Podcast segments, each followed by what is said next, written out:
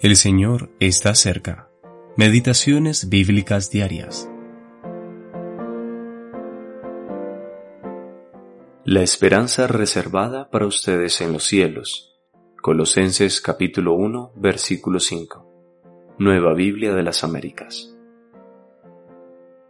En la tierra y en el cielo.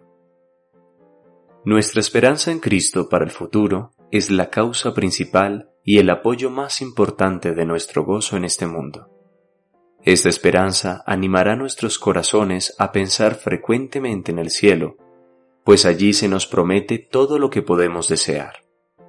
Aquí estamos cansados y rendidos, pero allá está el lugar de reposo, donde el sudor del trabajo no mojará más la frente del trabajador, y la fatiga desaparecerá para siempre. Para los que están cansados y agotados, la palabra descanso está llena del cielo. Nosotros estamos siempre en el campo de batalla.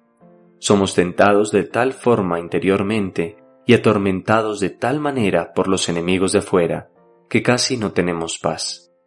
Pero en el cielo gozaremos de la victoria, cuando la bandera flamee victoriosa en lo alto, cuando la espada sea envainada y oigamos a nuestro capitán decir, Bien, buen siervo y fiel.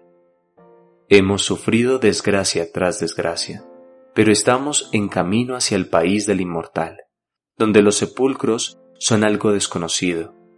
Aquí el pecado nos causa constante aflicción, pero allí seremos perfectamente santos, pues en aquel reino no entrará nada que corrompa o mancille. No es para ti un motivo de gozo el saber que no serás desterrado para siempre, ni que habitarás eternamente en este desierto?